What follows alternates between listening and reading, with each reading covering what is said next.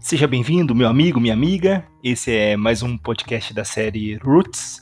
Nós apresentamos aqui os pronunciamentos, os documentos da igreja na íntegra, na raiz. Vem comigo, vamos mergulhar no oceano do conhecimento da fé católica. Exortação Apostólica Pós-Sinodal, Verbum Domini, do Santo Padre, o Papa Bento XVI. Primeira parte, Verbum Dei. A hermenêutica da Sagrada Escritura na Igreja. A Igreja, lugar originário da hermenêutica da Bíblia. Outro grande tema surgido durante o Sínodo, sobre o qual quero debruçar-me agora, é a interpretação da Sagrada Escritura na Igreja. E precisamente a ligação intrínseca entre palavra e fé põe em evidência que a autêntica hermenêutica da Bíblia só pode ser feita na fé eclesial que tem o seu paradigma no sim de Maria. A este respeito, São Boaventura afirma que sem a fé não há chave de acesso ao texto sagrado. Esta é o conhecimento de Jesus Cristo, do qual tem origem como de uma fonte a segurança e a inteligência de toda a Sagrada Escritura. Por isso é impossível que alguém possa entrar para a conhecer se antes não tiver a fé infusa de Cristo, que é lanterna porta e também fundamento de toda a escritura. Breviloquium Opera Omnia 5, de São Boaventura. E São Tomás de Aquino, mencionando Santo Agostinho, insiste vigorosamente: a letra do evangelho também mata se faltar a graça interior da fé que cura. E isto permite assinalar um critério fundamental da hermenêutica bíblica. O lugar originário da interpretação da Escritura é a vida da Igreja. Esta afirmação não indica a referência eclesial como um critério extrínseco ao qual se devem submeter os exegetas, mas é uma exigência da própria realidade das Escrituras e do modo como formaram ao longo do tempo. De fato, as tradições de fé formavam um ambiente vital onde se inseriu a atividade literária dos autores da Sagrada Escritura. Esta inserção englobava também a participação na vida litúrgica e na atividade externa das comunidades, no seu modo espiritual, na sua cultura e nas vicissitudes do seu destino histórico. Por isso, de modo semelhante, a interpretação da Sagrada Escritura exige a participação dos exegetas em toda a vida e em toda a fé da comunidade crente do seu tempo. Pontifícia Comissão Bíblica, a interpretação da Bíblia na Igreja, parte 3, de 1993. Por conseguinte, devendo a Sagrada Escritura ser lida e interpretada com o mesmo espírito com que foi escrita, Dei Verbum 12, é preciso que os exegetas, os teólogos e todo o povo de Deus se abeirem dela, por aquilo que realmente é, como palavra de Deus que se nos comunica através de palavras humanas, conforme 1 Tessalonicenses 2,13. Trata-se de um dado constante e implícito na própria Bíblia. Nenhuma profecia da Escritura é de interpretação particular, porque jamais uma profecia foi proferida pela vontade dos homens. Inspirados pelo Espírito Santo, é que os homens santos falaram em nome de Deus. 2 Pedro 1, do 20 ao 21. Aliás, é precisamente a fé da igreja que reconhece na Bíblia a palavra de Deus, como admiravelmente de Santo Agostinho, não acreditaria no Evangelho se não me movesse a isso a autoridade da Igreja Católica.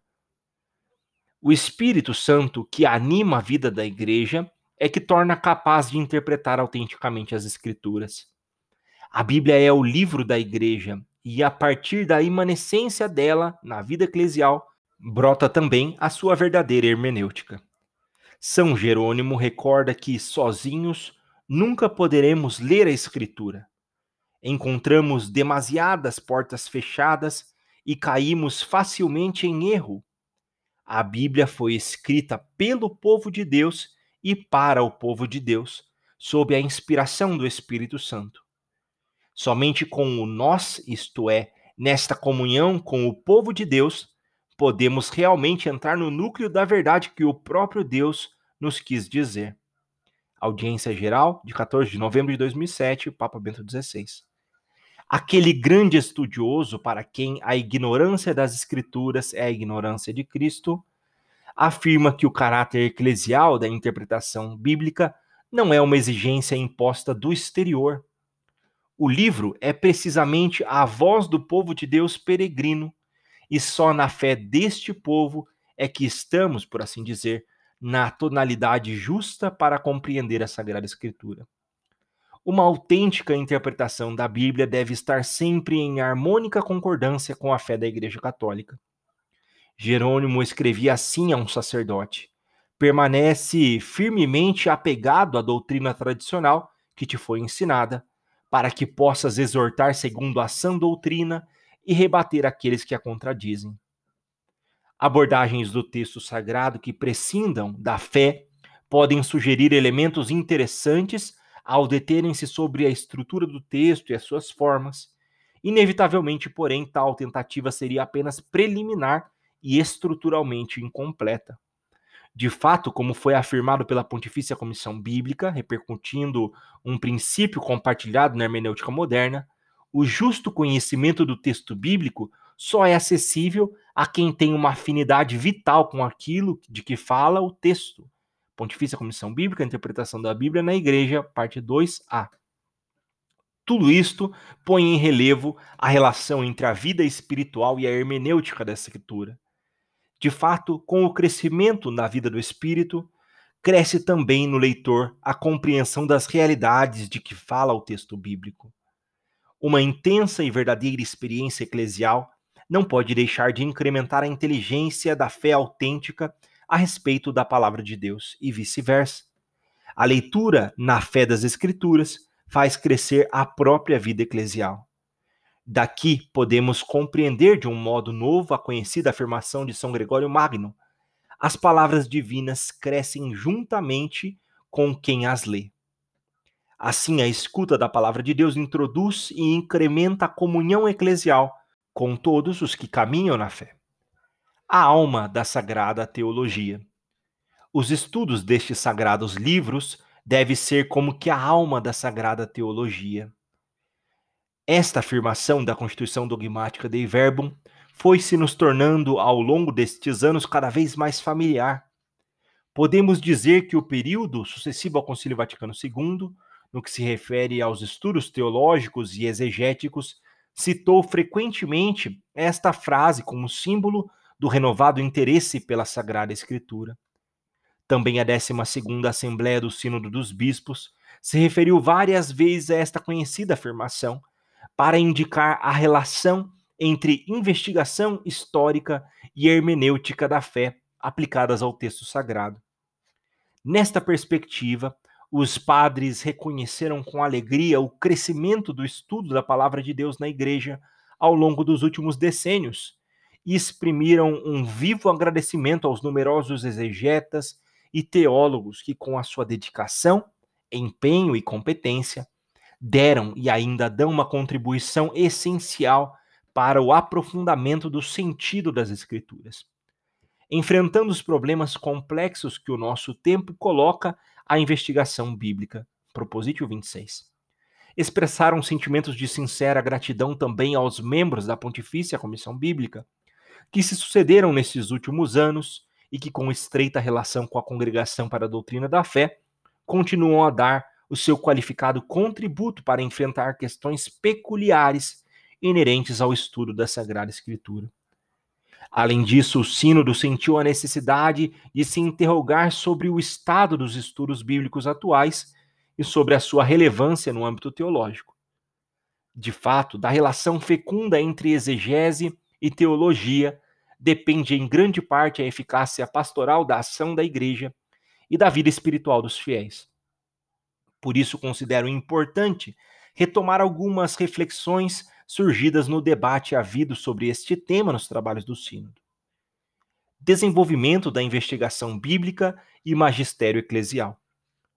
Em primeiro lugar, é preciso reconhecer os benefícios que a exegese histórico-crítica e os outros métodos de análise do texto desenvolvidos em tempos mais recentes trouxeram para a vida da Igreja.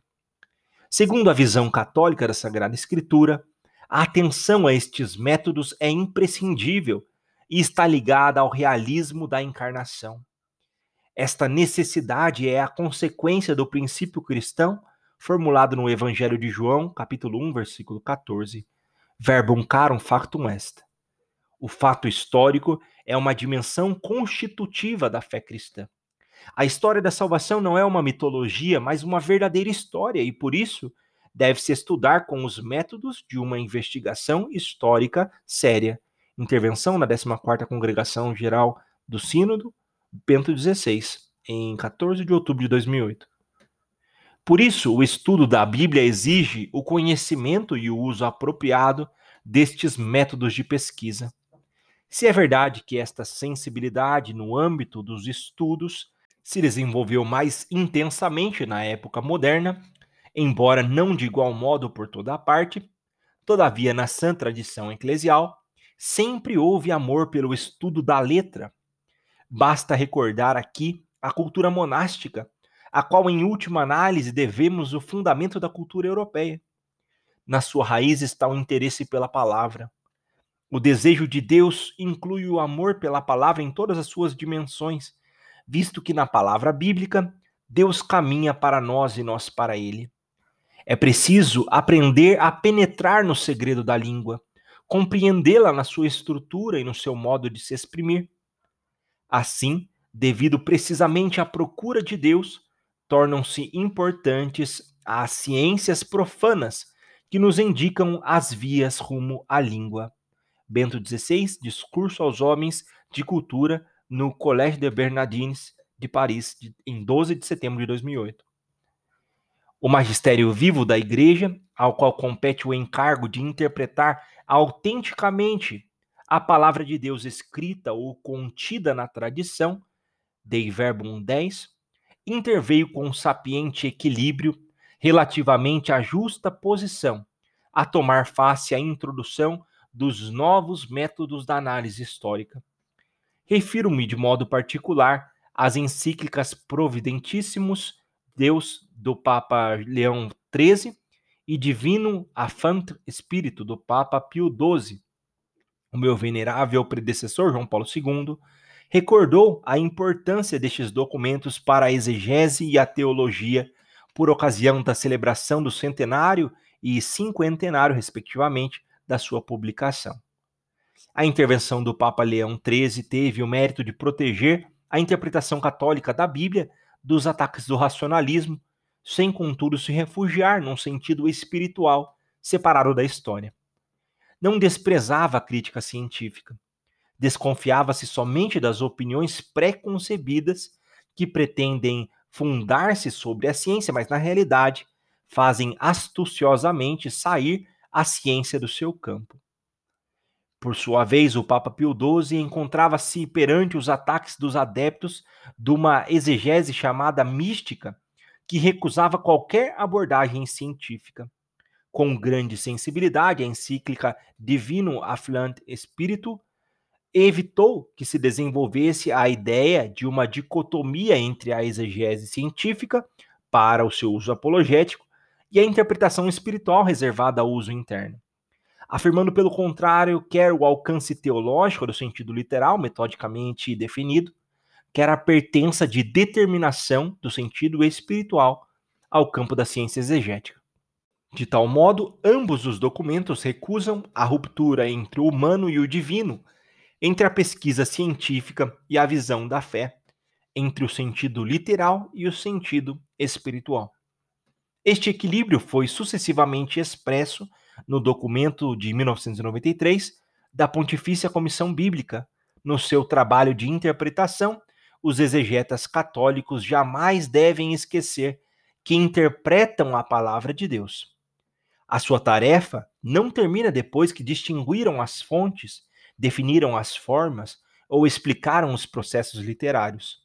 O objetivo do seu trabalho só está alcançado quando tiverem esclarecido o significado do texto bíblico como palavra atual de Deus.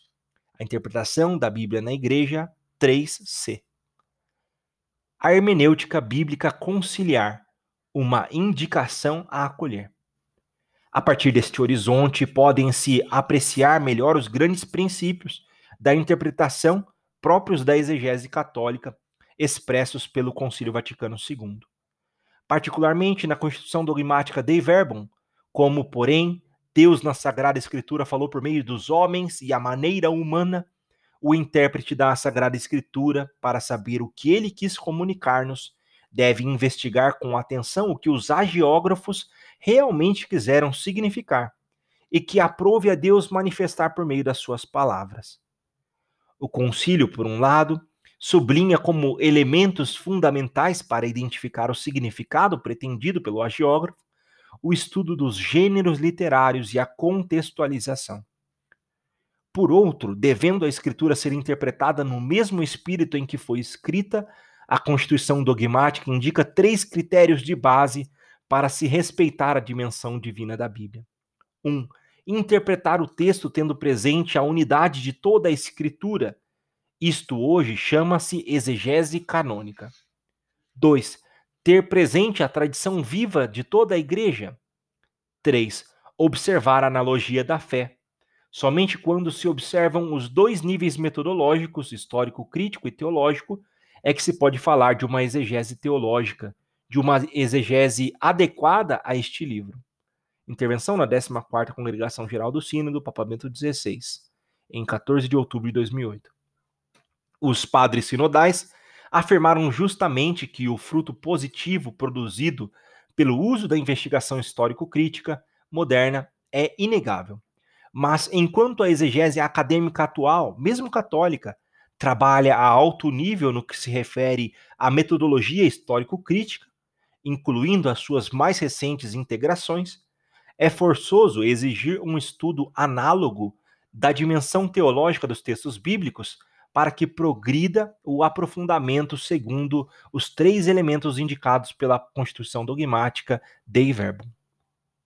O perigo do dualismo e a hermenêutica secularizada.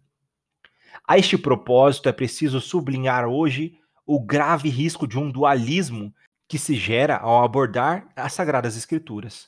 De fato, distinguindo os dois níveis de abordagem bíblica, não se pretende de modo algum separá-los, contrapô-los ou simplesmente justapô-los.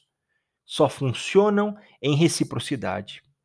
Infelizmente, não raro uma infrutífera separação dos mesmos leva a exegese e a teologia a comportarem-se como estranhas.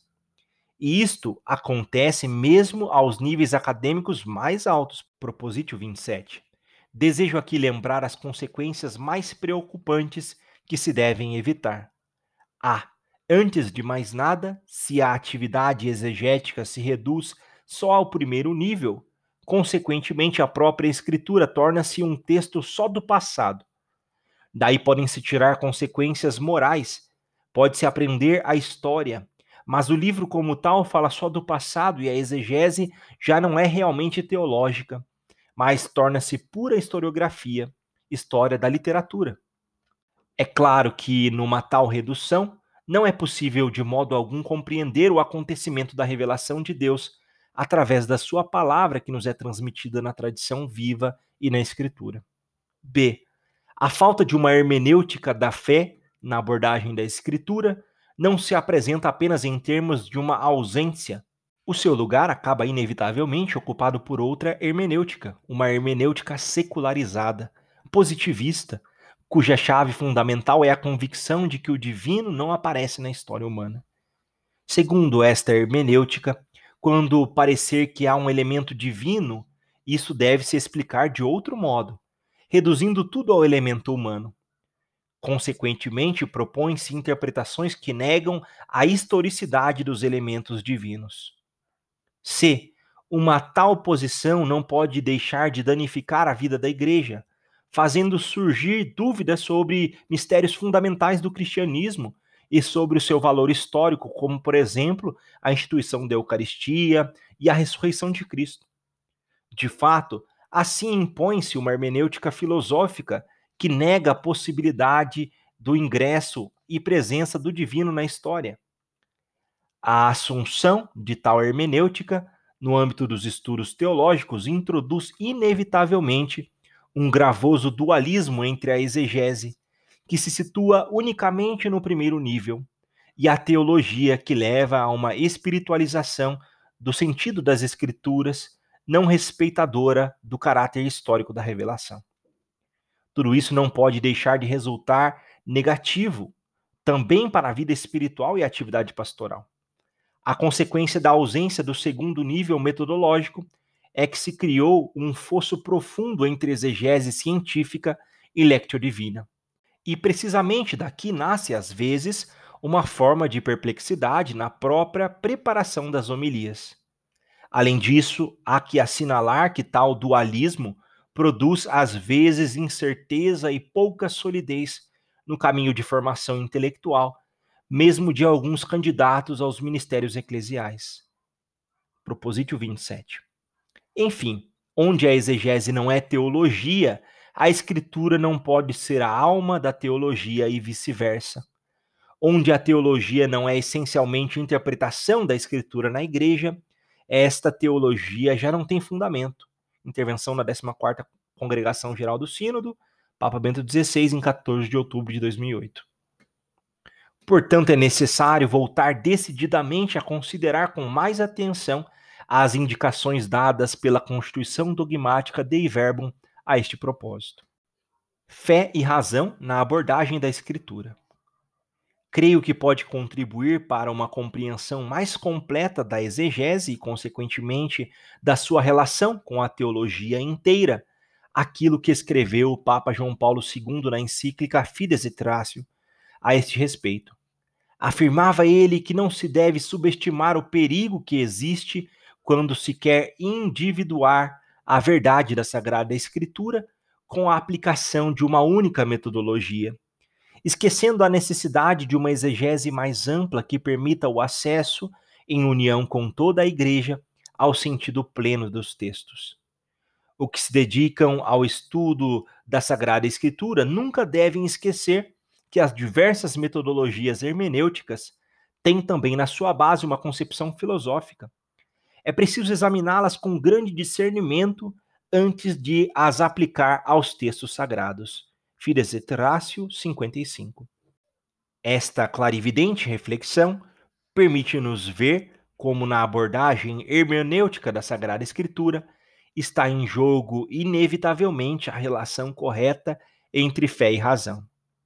De fato, a hermenêutica secularizada da Sagrada Escritura é atuada por uma razão que quer estruturalmente fechar-se à possibilidade de Deus entrar na vida dos homens e falar aos homens com palavras humanas.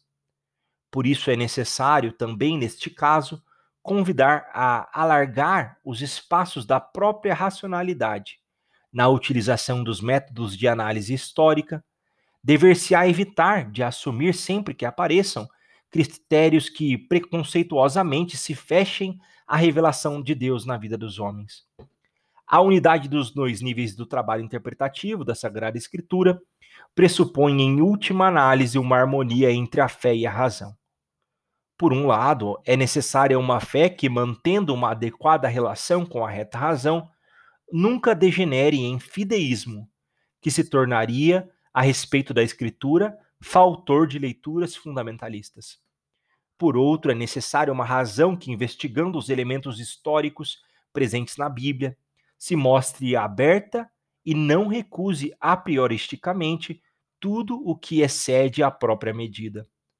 Aliás, a religião do Logos encarnado não poderá deixar de apresentar-se profundamente razoável ao homem que sinceramente procura a verdade e o sentido último da própria vida e da história.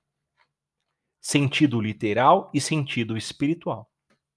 Como foi afirmado na Assembleia Sinodal, um significativo contributo para a recuperação de uma adequada hermenêutica da Escritura provém de uma renovada escuta dos padres da Igreja e da sua abordagem exegética. Propositio 6. Com efeito, os padres da Igreja oferecem-nos ainda hoje uma teologia de grande valor, porque no centro está o estudo da Sagrada Escritura na sua integridade. De fato, os padres são primária e essencialmente comentadores da Sagrada Escritura, Santo Agostinho, De Trinitate 212. O seu exemplo pode ensinar aos exegetas modernos uma abordagem verdadeiramente religiosa da Sagrada Escritura e também uma interpretação que se atém constantemente ao critério de comunhão com a experiência da Igreja, que caminha através da história sob a guia do Espírito Santo. Congregação para a Educação Católica, Inspectis Dierum, 10 de novembro de 1989. 26. Apesar de não reconhecer, obviamente, os recursos de ordem filológica e histórica à disposição da exegese moderna, a tradição patrística e medieval sabia reconhecer os vários sentidos da escritura, a começar pelo literal, isto é, o expresso pelas palavras da escritura e descoberto pela exegese segundo as regras da reta interpretação. Catecismo da Igreja Católica 116. Por exemplo, São Tomás de Aquino afirma: todos os sentidos da Sagrada Escritura se fundamentam no literal. Suma Teológica 1, questão 1, artigo 10. É preciso, porém, recordar-se de que no período patrístico e medieval, toda a forma de exegese, incluindo a literal, era feita com base na fé, não havendo necessariamente distinção entre sentido literal e sentido espiritual. A propósito, recorde-se o dístico clássico que traduz a relação entre os diversos sentidos da Escritura. A letra ensina-te os fatos passados, a alegoria o que deves crer, a moral o que deves fazer, a anagogia para onde deves tender. Catecismo da Igreja Católica 118. Sobressai aqui a unidade e a articulação entre sentido literal e sentido espiritual o qual, por sua vez, se subdivide em três sentidos que descrevem os conteúdos da fé, da moral e da tensão escatológica. Em suma, reconhecendo o valor e a necessidade, apesar dos seus limites do método histórico crítico, pela exegese patrística, aprendemos que só se é fiel à intencionalidade dos textos bíblicos na medida em que se procura encontrar no coração da sua formulação a realidade de fé que os mesmos exprimem e em que se liga esta realidade com a experiência crente do nosso mundo. Pontifícia Comissão Bíblica, a interpretação da Bíblia na Igreja, de 15 de abril de 1993, parte 2 a 2. Somente nesta perspectiva se pode reconhecer que a palavra de Deus é viva e se dirige a cada um de nós no momento presente da nossa vida. Continua assim plenamente válida a afirmação da Pontifícia Comissão Bíblica que define o sentido espiritual, segundo a fé cristã, como o sentido expresso pelos textos bíblicos quando são lidos sob o influxo do Espírito Santo no contexto do mistério pascal de Cristo e da vida nova que dele resulta. Este contexto existe efetivamente o Novo Testamento reconhece nele o cumprimento das Escrituras. Por isso, é normal reler as Escrituras à luz deste novo contexto, o da vida no Espírito. A necessária superação da letra. Para se recuperar a articulação entre os diversos sentidos da Escritura, torna-se então decisivo identificar a passagem entre letra e espírito não se trata de uma passagem automática e espontânea. Antes é preciso transcender a letra. De fato, a palavra do próprio Deus nunca se apresenta na simples literalidade do texto. Para alcançá-la, é preciso transcender a literalidade num processo de compreensão que se deixa guiar pelo movimento interior do conjunto e, portanto, deve tornar-se também um processo de vida. Descobrimos, assim, o motivo porque um autêntico processo interpretativo nunca é apenas intelectual, mas também vital, que requer o pleno envolvimento na vida eclesial enquanto vida segundo o Espírito. Gálatas 5,16. Deste modo, tornam-se mais claros os critérios evidenciados pelo número 12 da Constituição Dogmática da Iverma. A referida superação não pode verificar-se no fragmento literário individual, mas em relação com a totalidade da Escritura. De fato, é uma única palavra aquela para a qual somos chamados a transcender. Este processo possui uma íntima dramaticidade, porque no processo de superação, a passagem que acontece em virtude do Espírito tem inevitavelmente a ver também com a liberdade de cada um. São Paulo viveu plenamente na sua própria vida esta passagem, o que significa transcender a letra e a sua compreensão unicamente a partir do conjunto. Expressou ele de modo radical nesta frase: A letra mata, mas o espírito vivifica. 2 Coríntios 3:6. São Paulo descobre que o espírito libertador tem um nome e que a liberdade tem consequentemente uma medida interior. O Senhor é espírito, e onde está o espírito do Senhor? A liberdade. 2 Coríntios 3:17. O espírito libertador não é simplesmente a própria ideia, a visão pessoal de quem interpreta. O Espírito é Cristo e Cristo é o Senhor que nos indica a estrada. Sabemos como esta passagem foi dramática e simultaneamente libertadora em Santo Agostinho. Ele acreditou nas Escrituras, que antes lhes apresentavam muito diversificadas em si mesmas e às vezes indelicadas, precisamente por esta superação que aprendeu de Santo Ambrósio, mediante a interpretação tipológica segundo a qual todo o Antigo Testamento é um caminho para Jesus Cristo. Para Santo Agostinho, transcender a letra tornou credível a própria letra e permitiu-lhe encontrar finalmente as respostas profundas inquietações do seu espírito sedento de verdade. Papa Bento XVI, audiência geral em 9 de janeiro de 2008, insignamente 4/1.